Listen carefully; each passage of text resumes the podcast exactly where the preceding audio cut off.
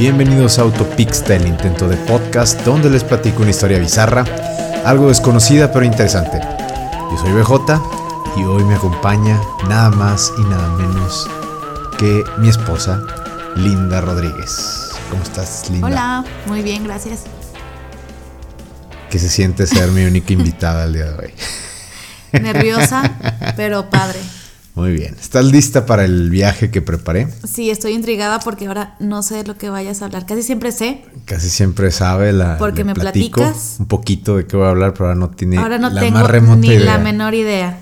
Ok, te va a gustar, porque yo sé que eres fanática de las películas de, de terror y por ahí va la historia del día de hoy. Ándale. Muy bien, vamos a empezar. 31 de octubre de 1963. Un niño de 6 años, vestido con un traje de payaso, sube al cuarto de su hermana y se pone una máscara de payaso del novio de la hermana que, que estaba ahí con ella. Se acerca a ella con un enorme cuchillo afilado, muy muy afilado, que tomó en la cocina y la apuñala hasta matarla. El se aleja, hermano. luego se aleja del cuarto y se dispone a abandonar la casa cuando es sorprendido por sus padres. No mames. ¿Y luego?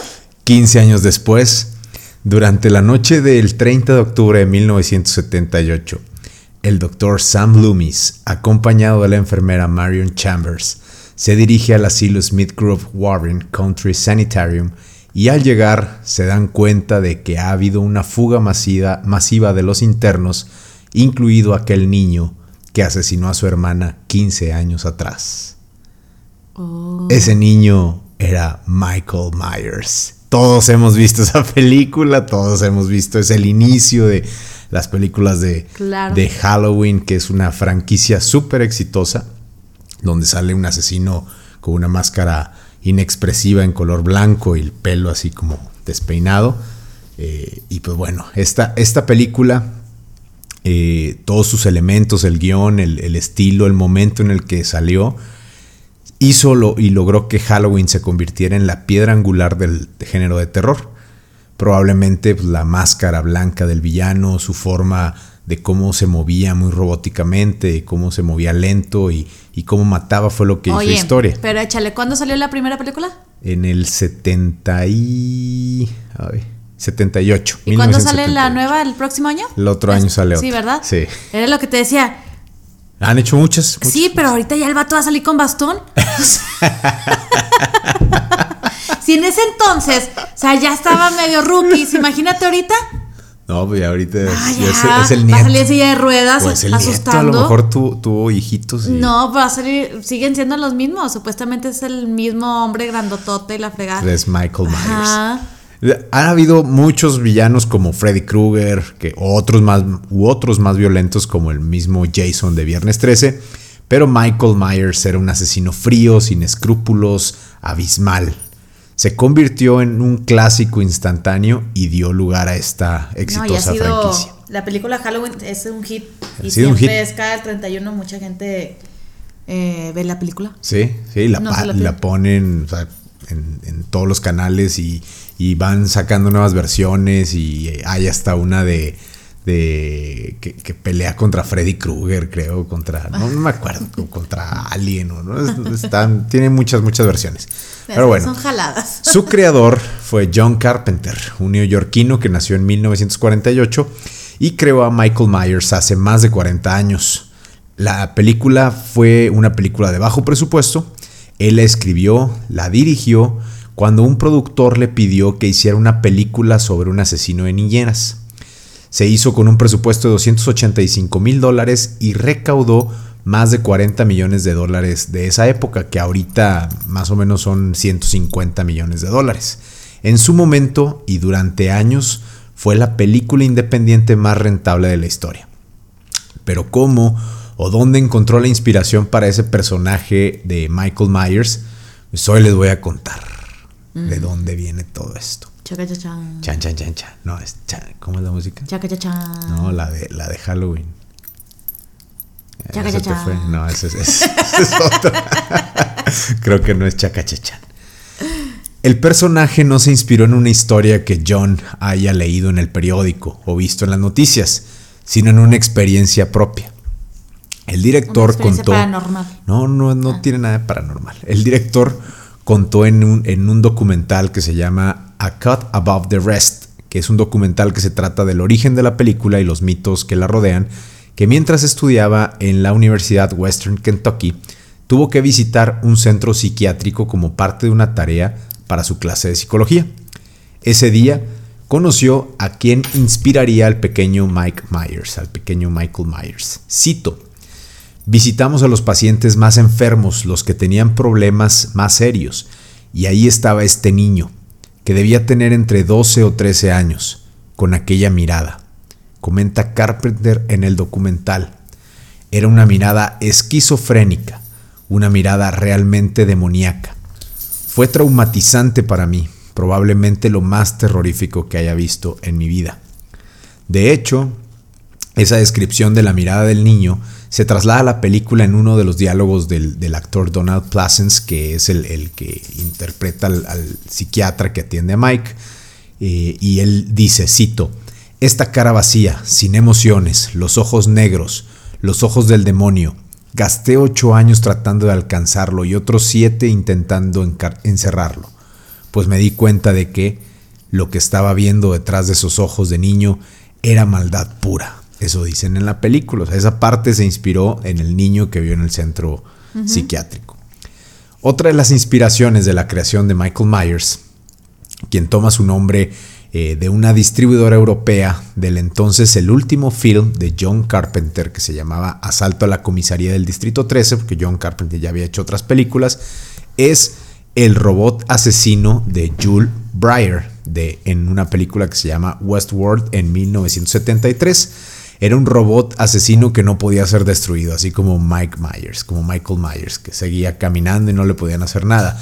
Y comenta John Pero y aquí agrega, es que era un robot. Aquí era un robot, así Acá es. el otro supuestamente es de carne y hueso y nada le pasa. A él le dijeron, o sea, él vio el, el personaje y dijo, tengo que hacerlo como humano, pero que tenga esa fuerza de robot que nada lo va a poder Pero pinche detener. vato, nada le pasa. Nada le pasa, es una máquina. Por eso te digo, ya ahorita ya, ya va a tener que salir con 80 años y va a ser indestructible. Va a ser indestructible. Inganable. Sin dientes, amor. Inmorible. El inmorible. Ahora hablemos de los asesinos y asesinatos que, inspira, que se inspiró para la creación de este personaje. De acuerdo con las teorías, la leyenda comenzó en los años 60, unos años después del asesinato de Janet Christman, quien fue encontrada muerta en la casa que había ido para cuidar a un niño en los años 50. El asesinato de Janet fue el origen de la leyenda que habla sobre una solitaria niñera que comenzó a recibir llamadas misteriosas mientras esperaba que los dueños de la casa volvieran. Ella contestaba, pero nadie respondía. Hasta que en una ocasión, una voz misteriosa le pregunta si ya fue a revisar los niños. Esa misma leyenda ha inspirado otras películas de terror como la de Cuando un extraño llama, entre otras. Y esa, eh, en ese entonces la niñera llama a la policía y descubren que las llamadas se hacen desde dentro de la casa. Y aunque eventualmente logra escapar, los niños no sobrevivieron porque ella olvidó revisar cómo estaban y murieron. Entonces, el guion original de la película de John Carpenter se iba a llamar The Babysitter's Murder, en honor a la leyenda, uh -huh. o sea, el asesino de, de, niñeras, que era como originalmente se iba a llamar. Pero luego le cambiaron el nombre a Halloween. Otro asesino que inspiró a este personaje, y te vas a acordar de cuando vimos la, la serie de, de ay, Mindhunters, la de los agentes del FBI que empiezan uh -huh, a investigar sí. todo esto.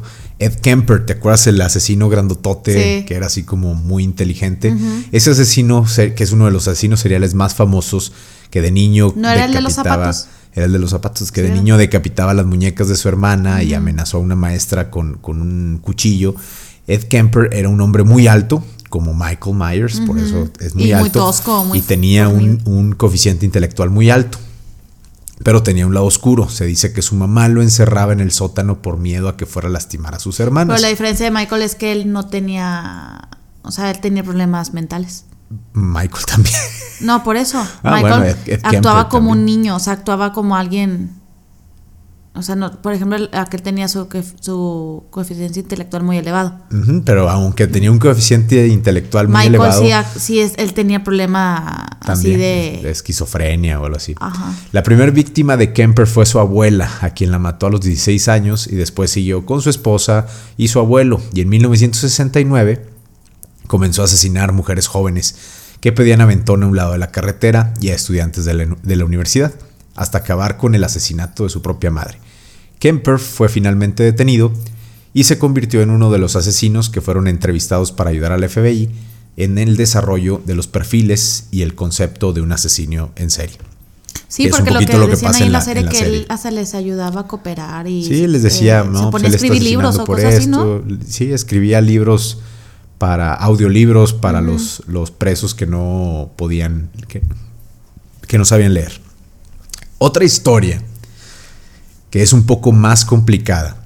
Comienza, vamos a empezar, vamos a trasladarnos a un hospital donde nacen dos niños el mismo día. Uno de una familia de apellido Steers y el, y el otro de una familia que no fue identificada. Supuestamente una enfermera cambió a los bebés por diversión, pero cuando los Steers lo descubrieron ya era muy tarde. Su verdadero hijo había muerto en un accidente de coche junto a la familia que se lo llevó. O sea, la enfermera los cambió, se- se- una familia se llevó al niño, tuvieron un accidente y se murió y cuando se dieron cuenta los de la otra familia, pues ya era muy tarde ¿Y se quedaron con el otro bebé? se quedaron con el otro bebé. Pero siempre estuvieron rechazando al impostor de nombre Stanley. Y comenzaron a tratarlo cada vez peor, Pobre niño. pobre niño, hasta que tuvieron a una nueva bebé de nombre Susie, Qué quien se convirtió en el centro de toda su atención. Susie también empezó a tratar mal a Stanley y cada Haz vez de cuenta, tú, Nina y Totopo. y cada vez Nina y Stanley Totopo son nuestros perritos. Sí, son nuestros perrijos. Y, y Stanley cada vez estaba más enojado.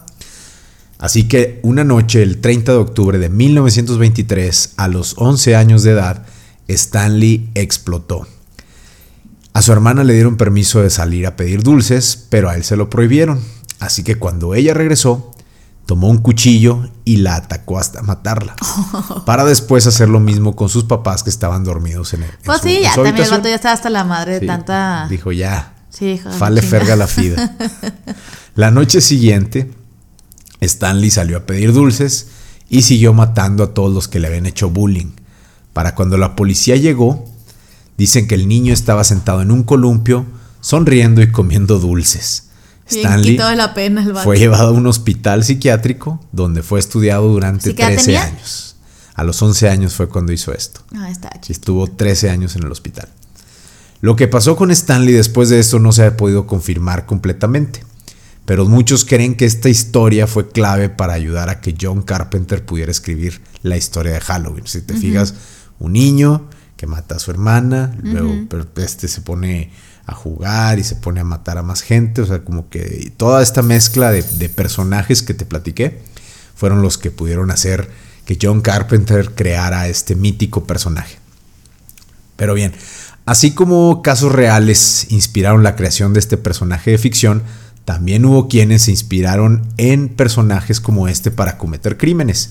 En 1982, un hombre llamado Richard Dermer Boyer mató a dos amigos de sus padres mientras tenía un episodio alucinógeno tras ver la película Halloween 2, que se había estrenado ese- eh, un año antes. Los crímenes descritos en la prensa como los asesinatos de Halloween 2 llevaron a su responsable a la pena de muerte. Cito lo que él decía. Lo hice, no quería hacerlo, pero lo hice, afirmó Boyer durante el juicio, según el periódico Los Angeles Times.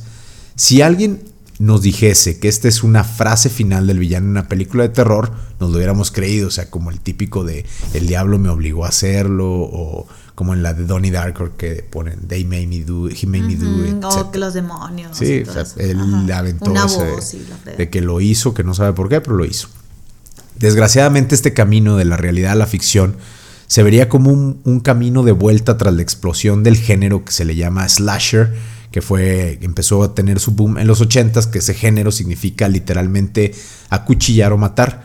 Y es el subgénero de terror de los asesinos en serie en, la- en los que a menudo son enmascarados y asesinan a muchas víctimas, por lo general jóvenes, este, en, en el verano, etcétera, y que siempre tratan de que hay una final girl que le llaman, que es que la una mujer que sobrevive al final. Y por lo general matan primero al negro y, se separan. O sea, ya la trama la que. rubia, la la- trama ah, no, que la- la todos rubia también la conocemos. No, esta también la matan luego, luego. Matan al negro y luego a la rubia. Queda la, La la, blanca, castaña. normal, guapa, inteligente. O sea, vas a sacar tú. Sí, obvio. Y tú eres el negro, el primero que te van a matar. Y a mí me van a matar primero por, por ser el más este, oscurito. Oscurito. Entonces, un, un ejemplo es el caso de Mark Branch, que era un admirador de la película Viernes 13 y asesinó a una estudiante llamada Sharon Gregory en 1988. O Jason Moore, un hombre, hombre inglés de 37 años que intentó asesinar a un hombre llamado John Paul Skapmanaski con un guante lleno de cuchillos parecido a los que usaba Freddy Krueger en las películas de Pesadilla en la calle. Se empezaron así como que, ah, si él lo hace, pues, Pues yo también, a Se puso un guante así como con cuchillos y ahí va. No, como el hombre manos de tijera. Ese, ese también, pues, pero pues, mm, está más complicado ponerte dedos de tijeras que un guante con Pues lo puedo cuchillos. intentar. Otra película que está considerada como una especie de sátira del terror es Scream, que sí es un asesino, pero pues es más como burlándose de. No, no tan comedia como las de Scary Movie, pero sí ya sabes todo lo que va a pasar. Eh, ah, toma eh, de que el cine de terror podía inspirar asesinos reales. Los villanos de esa película conocían la, la película de Halloween, ahí te dan, van diciendo en, en la historia. Eh, pero pues hay un, un triple salto mortal en la realidad porque esta película inspiró a un crimen cometido por dos menores de edad en California en 1988. Perdón, 98, 1998. Mario y su primo Samuel asesinaron a cuchilladas a la madre de Mario. Otro menor asesinó a su novia en el 2002 en Francia mientras llevaba la máscara del asesino de Scream, la máscara blanca, o sea, como el de What's up? Scary movie. Entonces, ahí la pregunta que yo hago es, ¿el arte imita la vida real o la vida real imita el arte? Porque tanto hay Bueno, no es arte. películas que se han inspirado en estos asesinos o en no este es tipo arte, de pero asesinos. siento que la gente que sí está loca o ve esas, ese tipo de asesinatos en las películas y sí de que, oh, quiero hacerlo, quiero imitarlo, o sea, ya es imitación, pero ya la gente ya está tocada. Sí, pero también... yo que una persona normal no, ay, voy a imitar un asesinato. No, no creo. Bueno, hay, hay muchos factores, pero también hay, hay muchas películas que se han hecho inspiradas en, Ah, en asesinos reales, como eh, El Zodiaco, el, El Hijo de Sam, las, las que hay, todo ese tipo de películas que sí fueron. contra, la- contra las momias. Esas no son Ah, asesinatos. y dudo que Pero han sido salen las reales. momias. Pero dudo que hayan sido reales esas momias de Guanajuato. A lo mejor Santo, contra, Santo y Pepito contra los monstruos puede ser. Pudiera ser. Entonces, eh, pues es, es difícil decir si los asesinos se inspiran en estas películas que son ficción o si la ficción se inspira en la realidad de este tipo de asesinos. O como esto, Para- las dos cosas. O las dos cosas. O sea, sí es muy complicado poder, poder saber. Este, y se me hizo súper interesante y por eso quise hacer este episodio eh, que va a salir en el- después del Día de Muertos y después de Halloween para hablar un poquito de. Que va a salir cuando ya toda la gente está poniendo sus pinos. Cuando ya están poniendo sus pinos de Navidad. y dar por terminado lo que es octubre de inactividad paranormal, que lo extendimos hasta noviembre porque Y que pues, hay ojo, muchas historias. la gente pensaba que inactividad paranormal iba a ser de uy, que de miedo, eh, videos de miedo y la frega. No, por eso es inactividad. No es de miedo. No, O era sea, desmitificar algunas cosas que la gente dice, ah, pues es que a mí me da miedo esto. El episodio tiene por qué anterior darte miedo. es que la Ouija, pues, la Ouija no hace nada, es un juguete. O es que este, las leyendas de, de la Llorona, pues explicar por qué los tulpas, la, la Llorona, todo ese tipo de personajes, este, que, que siempre ha habido, la, la gente siempre busca tener algún miedo, un miedo al- al- a lo desconocido, un miedo a la oscuridad, miedo a las alturas, etcétera. Sí, la neta, por ejemplo, a mí, yo soy bien miedosa, pero a la vez me encanta saber estas historias. Para que te dé miedo. Para que me dé más miedo. No, a pesar que muchas cosas de que hemos visto películas y que sabemos que no son reales, te quedas con el, ay, y si me parece algo, y, si, alguien me, va a agarrar, de, de- de que te vas a dormir cuando acabas de ver una película de terror y crees que te van a agarrar los pies. Y pues no, como que todo queda en, en tu mente. En tu mente. Sí, a veces el, el- engaña. el terror más, este, más fuerte, pues es el terror psicológico, donde a veces no te muestran al, al villano, no te muestran al monstruo, no te muestran, o te muestran un, un pedacito y tú te lo empiezas a imaginar y en tu mente tus mismos miedos o No, tu pues la, misma... misma- la mente está bien cabrona. tus Te mismos traumas y todo eso vas diciendo, Ajá. ay, güey, sí está, está bien cabrón. Que cuando te enseñan al mono y ya ahorita todo este tipo de películas slasher que ya lo vemos hasta como de broma, porque ya sabes que es la típica película donde Lo que va a pasar. va a pasar, matan al negro y luego van a matar a la güera y luego se van a separar.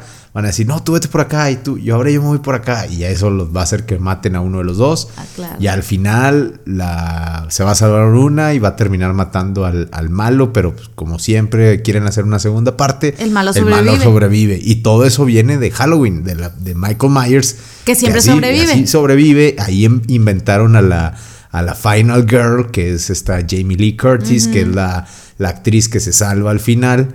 Y luego ya ahorita en esta, pues es como que en la que va a salir ahora el próximo año, es como que la abuelita de, de los que quiere matar Michael Myers y ella está ahí peleando con, con ellos. Pues bueno, Está cañón. eh, espero que te haya gustado la historia del día de hoy. Hoy fue una historia cortita porque Michael Myers este, nos está esperando afuera con su machete. Entonces teníamos que terminar rápido. todos lados. teníamos que terminar rápido antes de que Michael Myers nos persiga con su machete o, nos est- o esté bailando cumbia. Los que no hayan escuchado la cumbia de Halloween, escúchenla, es lo mejor que le ha pasado al internet. Yo creo que para eso se creó el internet, para No, esa cumbia. estuvo, la verdad estuvo muy chido todo este mes de inactividad paranormal, porque aparte hicimos cosas que pues salieron de la manga, nomás por tontear de que vamos a Real de 14, sí, a huevo, vamos a Parra, sí, a huevo. Vamos a meternos en un panteón, Vamos a sí, meternos a en un panteón, sí, a huevo. Vamos a jugar a la Ouija en un sí, panteón, a sí, huevo. a huevo. O sea, y dices, güey, qué necesidad, pero pues nomás para entretenernos. Y la así, es como se entretiene yo. ¿Qué? Así es como me entretengo yo. Sí, así es, es- esos son sus hobbies, pero bueno. Esos son mis hobbies. Pues bueno, muchísimas gracias, esposita. Gracias por acompañarme el día Gracias de hoy. por invitarme. Oh, ya sabes, esta es tu casa. pues aquí vivo, güey. Y con eso terminamos el episodio del día de hoy. Muchas gracias por acompañarnos, gracias por escucharnos. Suscríbanse a nuestro intento de podcast y síganos en Instagram, Facebook, suscríbanse en YouTube, Spotify, Apple Podcast, en todos los lugares donde puedan escuchar podcast. Ahí nos pueden encontrar. Recuerden, estamos como Autopixta con X. De verdad se los vamos a agradecer. Pongan sus comentarios, sus quejas, sus sugerencias. Y Linda, ¿quieres decir tus redes para que te sigan? Linda Rodríguez y Beauty House, Linda Rodríguez. Muy bien, ahí la pueden encontrar en Instagram. Y nos escuchamos en nuestro próximo episodio de Autopixta. Hasta la próxima y como dijo Billy Hicks, la vida es solo un sueño y somos la imaginación de nosotros mismos. Adiós. Bye bye.